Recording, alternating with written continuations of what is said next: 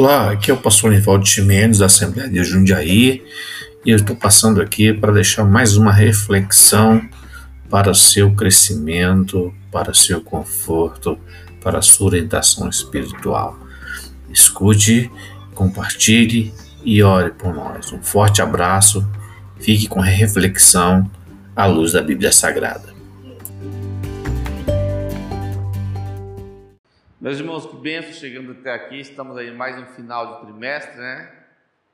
E aprendemos muito nesses, nesses, domi nesses domingos consecutivos.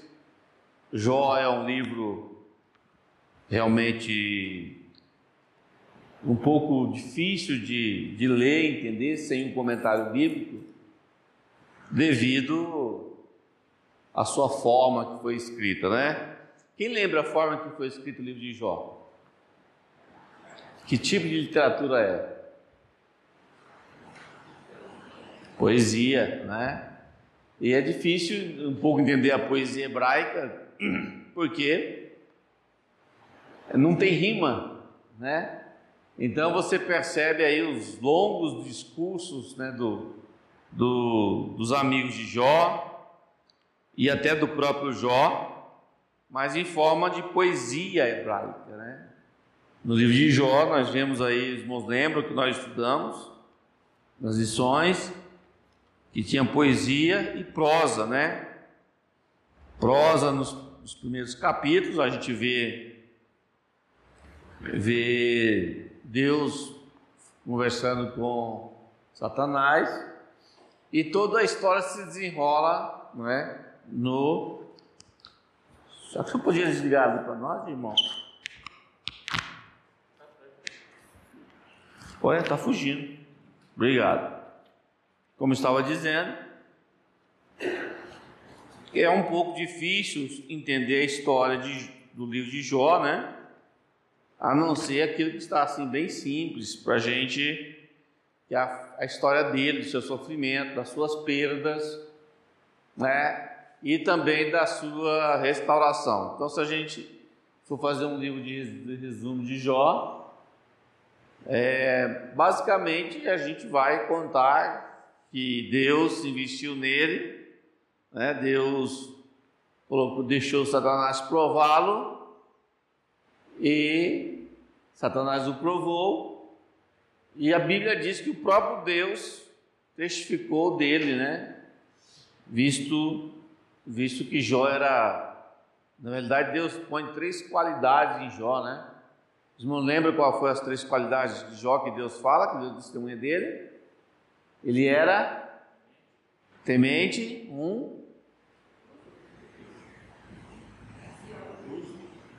Reto e íntegro. Lembra disso? Amém? A história de Jó né? As lições são 12, 13 lições. Mas lembro que Jó tinha seus filhos, né? Seus dez filhos. Num momento de dificuldade, daquela enfermidade que Satanás colocou nele, é, a Bíblia dá nuances, né? Da sua, do seu sofrimento. O próprio livro fala, né? Das suas olheiras, da sua magreza e também, né? Da sua é, dificuldade emocional, né? a forma que ele se sentia, o isolamento que ele passou. Estudamos também na, da sua riqueza, como era, né? Ah, os seus sistema de transporte, né? as suas seus frigoríficos, né, bom, bom Vicente? Né? Tinha leite, queijo, né? enfim, era uma verdadeira conglomerado industrial da sua época, né? E de repente tudo evaporou, evaporou-se no mesmo dia. Oi? E gerava muito emprego, né? Aprendemos também que a família naquele tempo, né? Não era só o pai e a mãe, mas eram os tios, tias e a gente percebeu ao longo da história né, de Jó que além de padecer a sua dificuldade, ele teve os seus problemas emocional muito forte. E possivelmente, num só dia, ele deva ter enterrado aí pelo menos aí umas 30 ou 40 pessoas, além de seus filhos, né? Parentes, né? Que trabalhavam, pois a família era, naquele tempo, agregava, né? Os parentes próximos, os primos, né? E os servos, além dos empregados. E depois de, certa, de certo momento, né? A Bíblia diz que Jó foi teve uma visita dos seus quatro amigos, né, que foram, quem lembra o nome deles? Ele faz Zofar, Bildade e Eliú, né? Os três primeiros acusaram Jó de pecado oculto, né? De pecados morais. E Eliú, no final, ele faz uma acusação contra Jó. E ao, mais no passado, nós tivemos aqui um Vinícius, se não me engano, não foi? O Vinícius que trouxe a lição, né? E ele faz, acusou, fez acusações a Jó, né? Além do seu pecado, ele acusou de uma outra, de uma outra atitude. E é essa que nós vamos ver que Deus responde, que Deus vem ao encontro de Jó, né? E Deus então se manifesta no redemoinho e faz perguntas a Jó. Algumas perguntas que, se vocês perceberem que Deus faz, Jó não teve nenhuma resposta, mas algumas hoje já é possível, né? Mas não porque nós somos melhores do que Jó, é que o próprio Deus permitiu que a ciência se multiplicasse, né? Então, no texto aí nós lemos aí que Deus fala para Jó: Você sabe quando é que a cabra montez dá a luz? Quanto tempo é a gravidez dela, né? É, e hoje é possível, a biologia estuda, né? É, as leis da natureza, né? Então, não que nós somos melhores do que Jó, mas é que Deus, na sua infinita bondade, ele também permitiu, e o próprio Jesus disse que a ciência ia se multiplicar e hoje, olhando para trás, né, o mundo se desenvolveu nos últimos 100 anos, o que o mundo se desenvolveu em tecnologia, em ciência, segundo alguns especialistas, um milênio antes não se desenvolveu tanto do que se desenvolveu nos últimos 100 anos, né? Nas pesquisas, na ciência, né? Na alimentação, na saúde, enfim, mas hoje a lição de hoje, né, que é, é o, tra, o travamento, né, a, quando Deus se manifesta a Jó para dar suas respostas, porque Jó, no versículo do capítulo 37 ao até, até Deus se aparecer para ele no redemoinho, ele faz, ele faz cobranças a Deus, né? Ele acusa Deus, né, se, se a gente puder sintetizar, o questionamento de Jó, ele acusa Deus de persegui-lo injustamente, né? Ele fala como é que pode, né? Porque ele conseguiu com a sua sabedoria e sinceridade, né? Ele foi sincero, ele conseguiu calar os seus três amigos no momento do estava sendo acusado. Então, quando os, os seus amigos o acusavam, Após a fala dos seus amigos, ele rebatia todas as acusações viu? e calou os quatro amigos. E essa foi o motivo que Eliú ficou irado, né? Como é que pode, né? Vocês, um homem só calou vocês três. E Eliú faz uma outra acusação que Jó desconsidera, né, a soberania de Deus. E Jó, no seu discurso, na sua defesa, né? ele questiona Deus, né? Quem me dera, por que, que o senhor está me acusando? Ah, se eu tivesse um advogado, esse advogado diante do senhor ia mostrar para o senhor que eu sou um homem justo. Ele era mesmo um homem justo. Mas na verdade, vocês vão perceber na lição de hoje que Jó precisava também ser tratado. Né? Jó também, apesar dele ser reto, íntegro, né? E temente a Deus, ele não era perfeito. Né? Depois que o pecado entrou no Éden, Ninguém atingiu a perfeição até, até a volta de Jesus, até a, o nascimento de Jesus, até a redenção na cruz.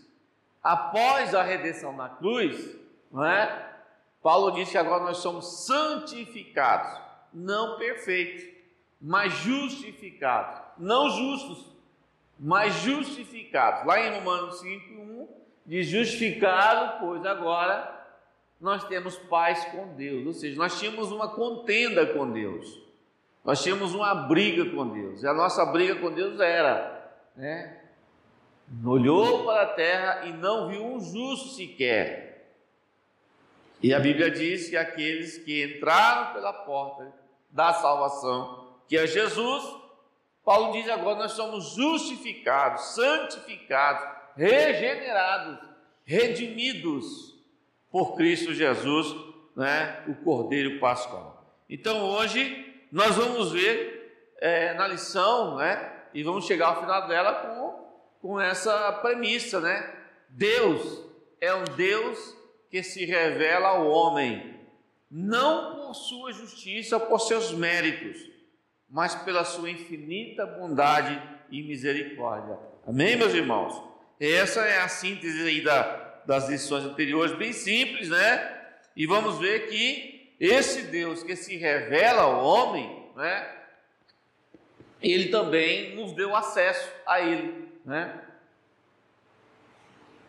Como o, o, o, o pastor que escreveu a lição, ele fala que nós agora temos um privilégio, né? A Bíblia diz que lá no Calvário, quando Jesus morreu, né? Ele bradou, está consumado. Aconteceu um fato no templo. Quem lembra? O que aconteceu no templo? O véu se rasgou de alto a baixo. Aquele véu significava para o judeu que daquele véu para frente era o Santo dos Santos no templo ou no tabernáculo. E somente o sacerdote podia entrar lá uma vez por ano para oferecer sacrifícios a Deus para por si e pelo povo. E Deus receberia. Então era só um representante que entrava. Aquele véu, segundo a construção é, que descreve no livro de Êxodo, ele tinha uma espessura aproximadamente de uns 7 centímetros, mais ou menos, todo trançado de linha. Né? Então, para rasgar aquele véu, era necessário aí algumas juntas de boi em cada lado puxando de tão forte que ele era. E no dia que Cristo foi imolado por nós, quando ele está consumado, a terra tremeu e o véu rasgou-se, né? E os, os homens que estavam no templo ficaram pasmos, assustados, amedrontados, porque agora estavam diante do Santo dos Santos. E aí o escritor aos Hebreus diz que agora nós temos acesso direto a Deus sem precisar de um sacerdote humano, mas que nós temos agora um sacerdote, né, segundo a ordem Melquisedeque, que não teve, menciona na escritura nem início nem fim, e agora podemos entrar através desse sumo sacerdote à presença de Deus. Então, quando a gente dobra o joelho, né, de forma, de forma é, espiritual, né, nosso corpo, ou nosso espírito, nossa alma, ela se apresenta diante de Deus através da oração, através de Jesus.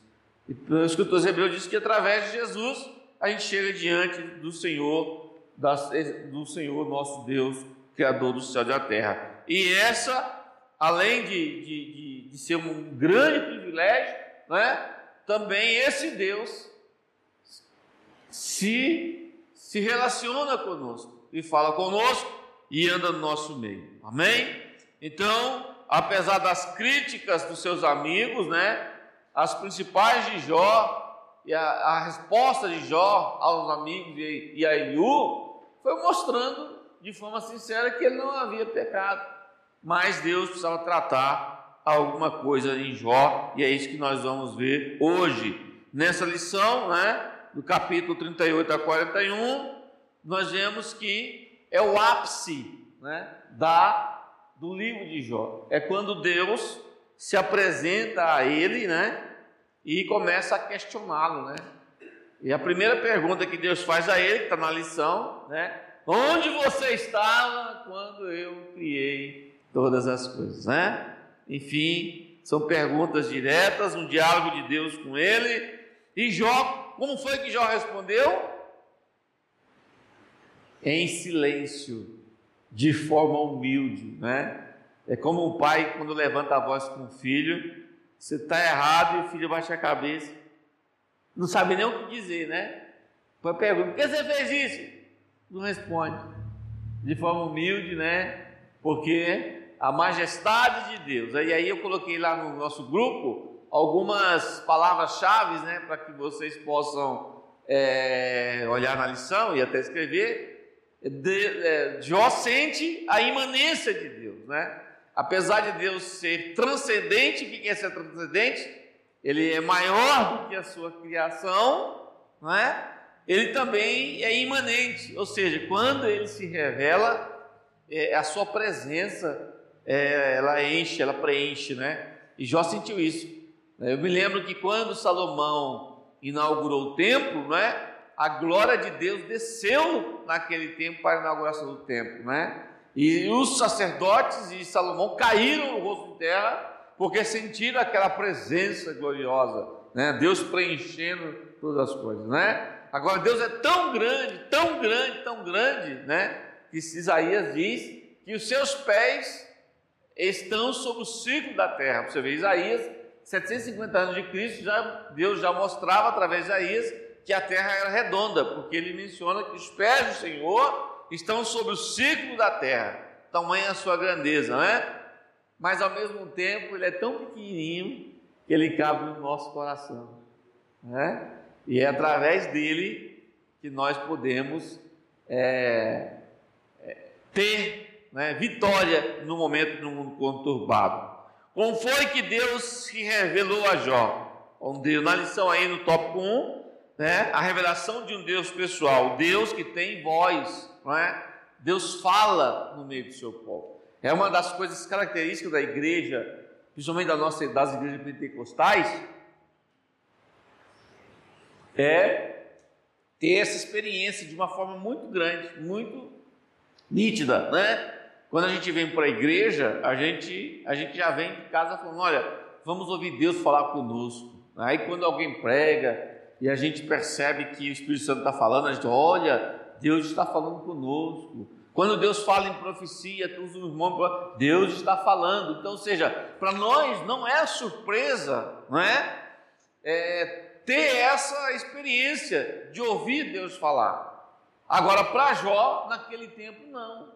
Era uma dificuldade muito grande, porque, segundo aí o escritor o comentarista, ele afirma e prova nas escrituras, que naquele tempo o relacionamento dos patriarcas, é, de Jó, dos seus amigos, daquela geração, era o Deus chamado Deus El Shaddai, né? é o Deus guerreiro, o Deus que vence. Ele é retratado nos Salmos, né? É, pisarei os inimigos, né? eu vou destruí-los, com mão forte abrir o mar vermelho. Então você percebe que ao longo da Bíblia Sagrada, o Deus é o Shaddai, né? porque os nomes de Deus têm significado, El Shaddai, Elohim, né? Jiré, tem significados, porque em hebraico mostra o, o, a forma que Deus atua. E naquele tempo Deus era conhecido como o El Shaddai né? o Deus poderoso que vence batalhas, que destrói os inimigos. E ao então, por ele ser um Deus guerreiro, um Deus que, que destrói os inimigos, parecia distante, um Deus frio, um Deus que não tinha, que não falava com os seus, os seus, os seus adoradores, com o seu, que não se revelava, que não tinha intimidade. E isso predominou até os tempos de Jesus, porque os judeus os fariseus, quando Jesus falava meu pai, eles ficavam abismados. Como é que esse homem pode chamar Deus de pai dele, né? Então, para o judeu, pai, né? Deus não é pai, Deus é Deus, Deus é o El Shaddai, né? O povo poderoso. E aí, Deus, agora de repente, esse El Shaddai se revela como Yahvé, em algumas Bíblias Jeová, né? O eu sou, né? É, quando Moisés está lá no Monte Horebe, é, no Monte agora me fugiu a memória, Monte, Monte Sinai, né? e Deus fala para ele ir é, é, até o Egito para libertar o povo, né? É, mas é o senhor que vai, então o senhor manda outro, vai o senhor, né?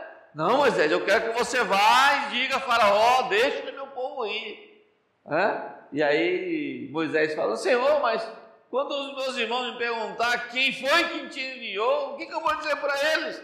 Aí ele diz, ah, diz para ele que é, é, lembre-se que há uma grande suspeita que Moisés escreveu o livro de Jó. Então, é, é, a história de Jó, e você percebe nas genealogias que ela aconteceu no tempo dos patriarcas, muito antes de Moisés. Então, naquele momento que Moisés está lá no monte, no monte Sinai, na sarça ardente, Deus falando com ele, Deus se revela agora a Moisés, a Moisés com outro, uma outra forma. Né? O Deus Jeová, né? o Deus eu sou. Aí eu sou o quê? Eu sou sou. Né? E aí tem aí alguns, alguns ah, irmãos que pregam ensinam, e, e, está correto.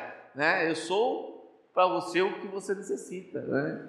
Eu sou o Jeová, o Shaddai, o Deus guerreiro que, que vou que vou destruir Faraó, mas eu sou o que te sara, né? Jeová, né?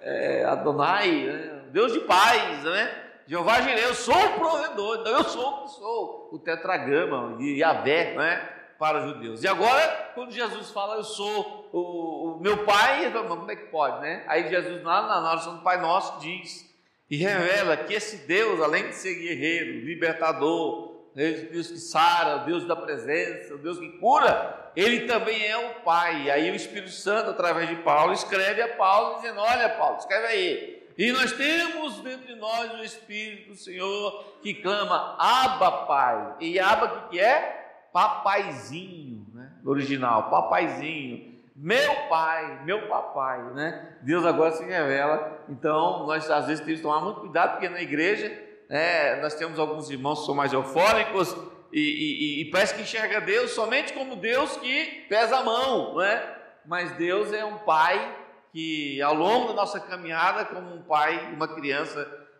cai, machuca o joelho, o pai vem, ô oh, meu príncipezinho, minha princesinha, né? Deus faz assim conosco, né? Porque Ele é o nosso papai. Então agora Deus se revela a Jó, um Deus que tem voz e fala, né? e fala agora, Deus, Jó, escuta a voz de Deus. E quando ele escuta a voz de Deus, ele se cala de forma humilde, meu Deus, né? Eu acho que ele pensou assim, Eduardo, fiz besteira, falei demais. Por isso, por que, que eu falo isso? Porque lá no final do Jó ele fala, falei de coisas que eu não entendia. Antes eu te conhecia de ouvir falar, mas agora os meus olhos te viram. Né? É o Deus, o nosso Senhor Papaizinho. Amém? Então, no tópico 1, um, Deus que tem voz, ele agora estava no tempo presente, mas sem dizer nada a Jó. Vamos fazer uma experiência aqui, vamos? Vamos fazer uma experiência? Eu vou botar uma cadeira aqui e eu vou pedir por. Bom, como a gente tem um. O Eduardo é o mais novo da turma, e ele não tem muita vergonha, senta aqui, Eduardo. Senta aqui, isso. Senta. Entendeu? Dá uma lição aí. Dá uma lição aí, dá uma lição. Eu quero que você conta para mim aqui, acha no texto aqui, só nessa página aí, quantas vezes tem escrito, tem a letra A. Quantas palavras tem a letra A? Mas você tem que não pode errar, certo? Eu já contei. E quantas palavras tem a letra D? E quantas palavras tem a letra F? Pode começar, tá bom? Começa a contar. Olha a e começa a contar.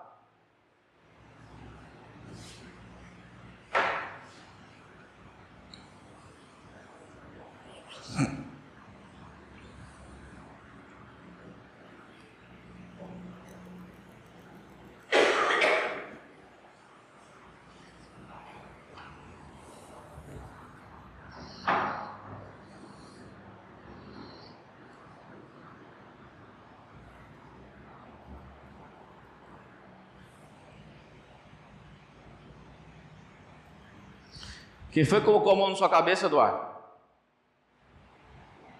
Quem? Não sabe. Por que, não sabe? Pode ir, irmão. Pode sentar lá agora. Obrigado. O que, que a gente aprende com isso? O que, que a gente pode aprender com isso? Imagine que eu mandei Eduardo ler as, as quantas letras, cada palavra tem, cada palavra tem a letra A, e você ficou tão preocupado em, em contar ali, né? Porque você não sabe o que ia fazer. Você não sabe o que, qual era o, o objetivo da dinâmica. Eu podia passar vergonha em você, eu podia então falar uma outra coisa que você ia ficar preocupado, ou até uma coisa boa, você não sabe. E de repente você estava tão intertido ali procurando que você não viu o irmão Vicente levantar, dar a volta mão na sua cabeça. Não viu porque estava concentrado na tarefa. É o que aconteceu com Jó. Ele ficou tão concentrado nos seus problemas, no seu dilema, com Deus que para ele estava ausente, estava longe, mas Deus do silêncio se fazia presente ao lado dele e testemunhando dele, falando lá no, no, no cosmo espiritual, viste o meu servo Jó.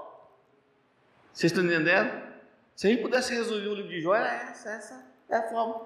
Deus estava presente no silêncio. E às vezes é assim conosco. Ah, nós estamos no meio da prova, estamos aí passando dificuldades, e a gente começa a achar até que Deus se esqueceu de nós, que Deus é, nos abandonou, mas Deus fica em silêncio, e no silêncio de Deus, né, nós percebemos que Deus também fala. Né? Lembra do que nós falamos, começamos a nossa lição lá atrás? Eu até mandei para vocês do grupo, nós falamos daquela música de Duque Dalvan, né? O sonho que tive essa noite, lembra que eu, aí eu mandei o link da, da do, do texto, que a irmã que teve um sonho, né? Quando ela passou no meio de dificuldade, que é as pegadas na areia, e quando ela achava que ela estava sozinha na praia, na verdade era Deus que estava tomando ela no colo. Foi isso que aconteceu com Jó. E Deus se revela como um Deus que tem voz, um Deus do silêncio, e que no tópico 2 agora, o Deus então se, for, se mostra de uma forma poderosa, não é? Ou seja, através do redemoinho, Deus fala e Jó se cala porque não só ouve, mas ele sente a presença de Deus. E então, de forma humilde, a cena, sem dúvida, irmãos, aí é muito forte, né? É muito forte, né? Vocês. Quem aqui é batizado com o Espírito Santo? Que maravilha, olha, quase 100%, né? É, é, quando nós fomos batizados com o Espírito Santo, não foi um impacto tão forte, né?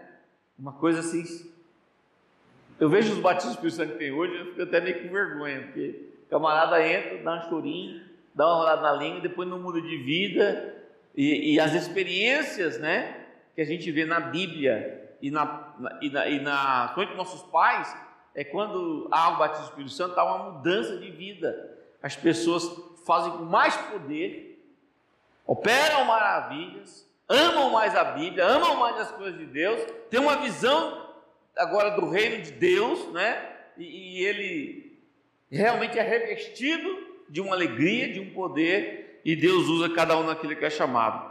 O Altíssimo agora se revela pessoalmente a Jó. Ele chega e faz perguntas, né? E isso, o escritor na lição, ele fala que é uma apresentação, uma teofânica ou teofania. O que é teofania? é quando o próprio Deus se apresenta, não é?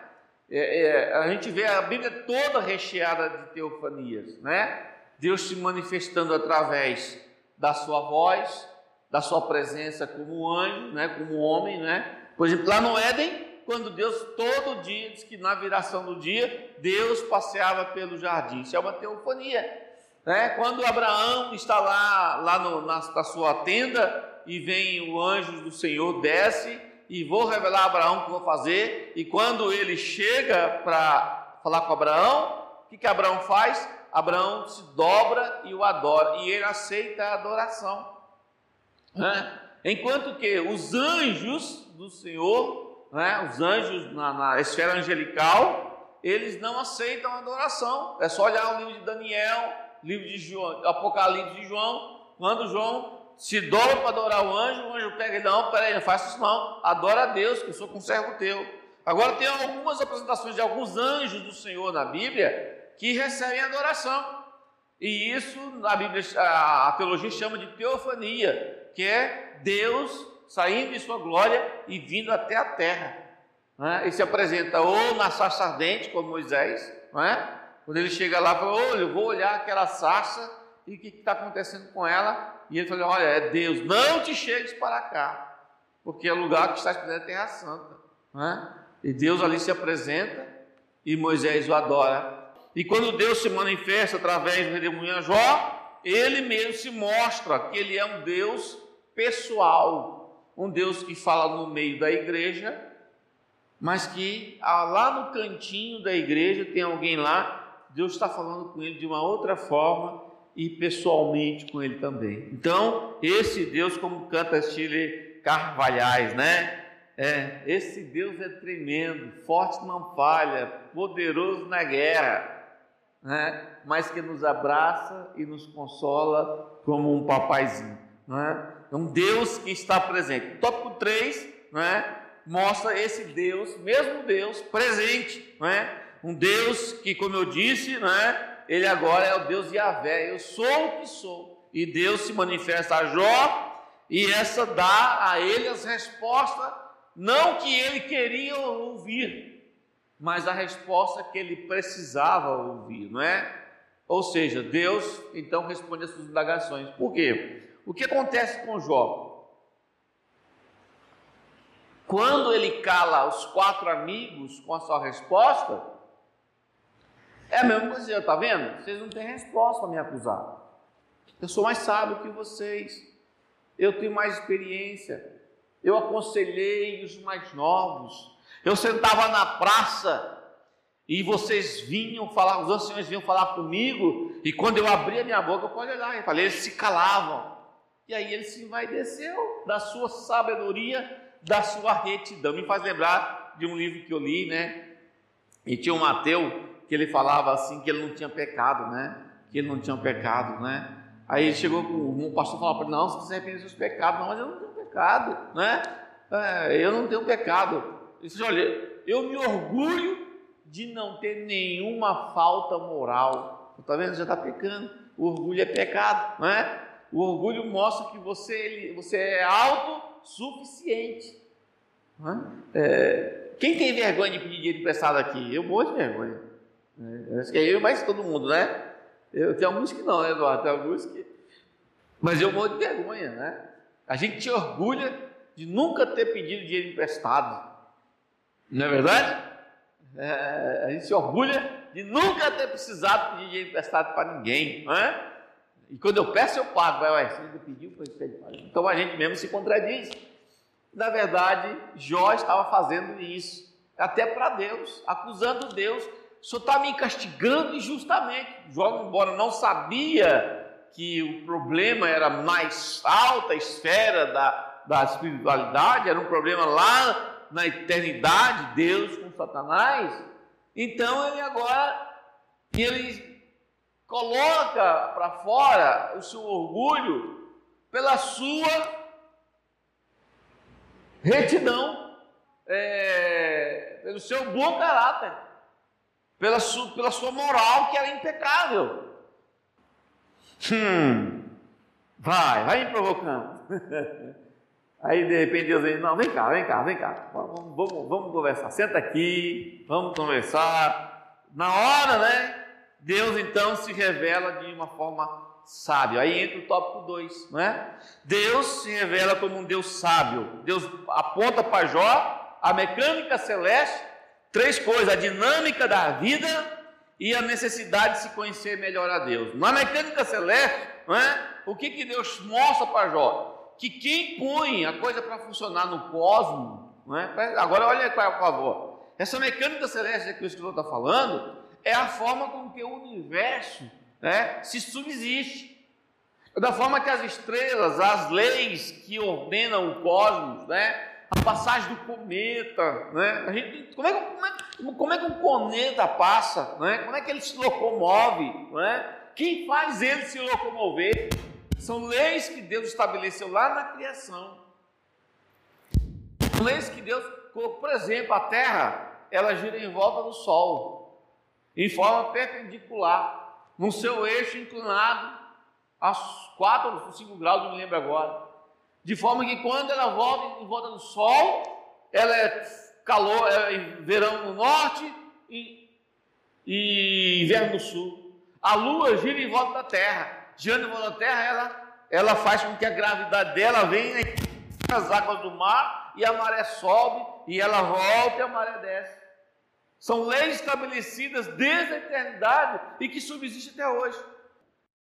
Eu estabeleci, eu coloquei e eu botei para funcionar. Eu sou tão grande que estou fora dessa criação, mas sou tão pequeno que estou me apresentando aqui no redemoinho para você. Então, na mecânica celeste na, e na dinâmica da vida, não é? se Jó não sabia a origem da criação, quanto mais ele poderia saber que Deus poderia mantê-la. Então você vê, percebe aí as pessoas falando: ah, o mundo está em caos, o mundo. Irmão, Deus estabeleceu.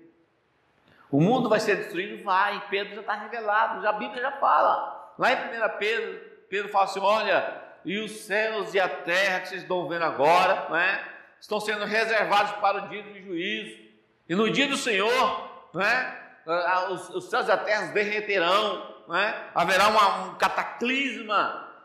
É um processo que Deus vai fazer para santificar a sua criação. E então depois haverá novos céus e nova terra. Mas essa terra que vocês estão vendo, Pedro fala, ardendo, se fundirão. O que é fundir? Misturar tudo e refazer de novo, para purificar do pecado. Mas as leis estão estabelecidas por quem criou. Amém? Então agora Jó, sabendo dessas perguntas de Deus, estava na hora dele então se humilhar diante da majestade divina. Lá em Oséias 6:3, se não me engano, diz assim: "Prossigamos em conhecer ao Senhor, porque a sua saída é como a alma", né? Então que Jó conhecesse o outro lado de Deus, não é o Shaddai. Agora, um Deus que fundamenta a sua relação com o homem através da sua graça e da sua misericórdia.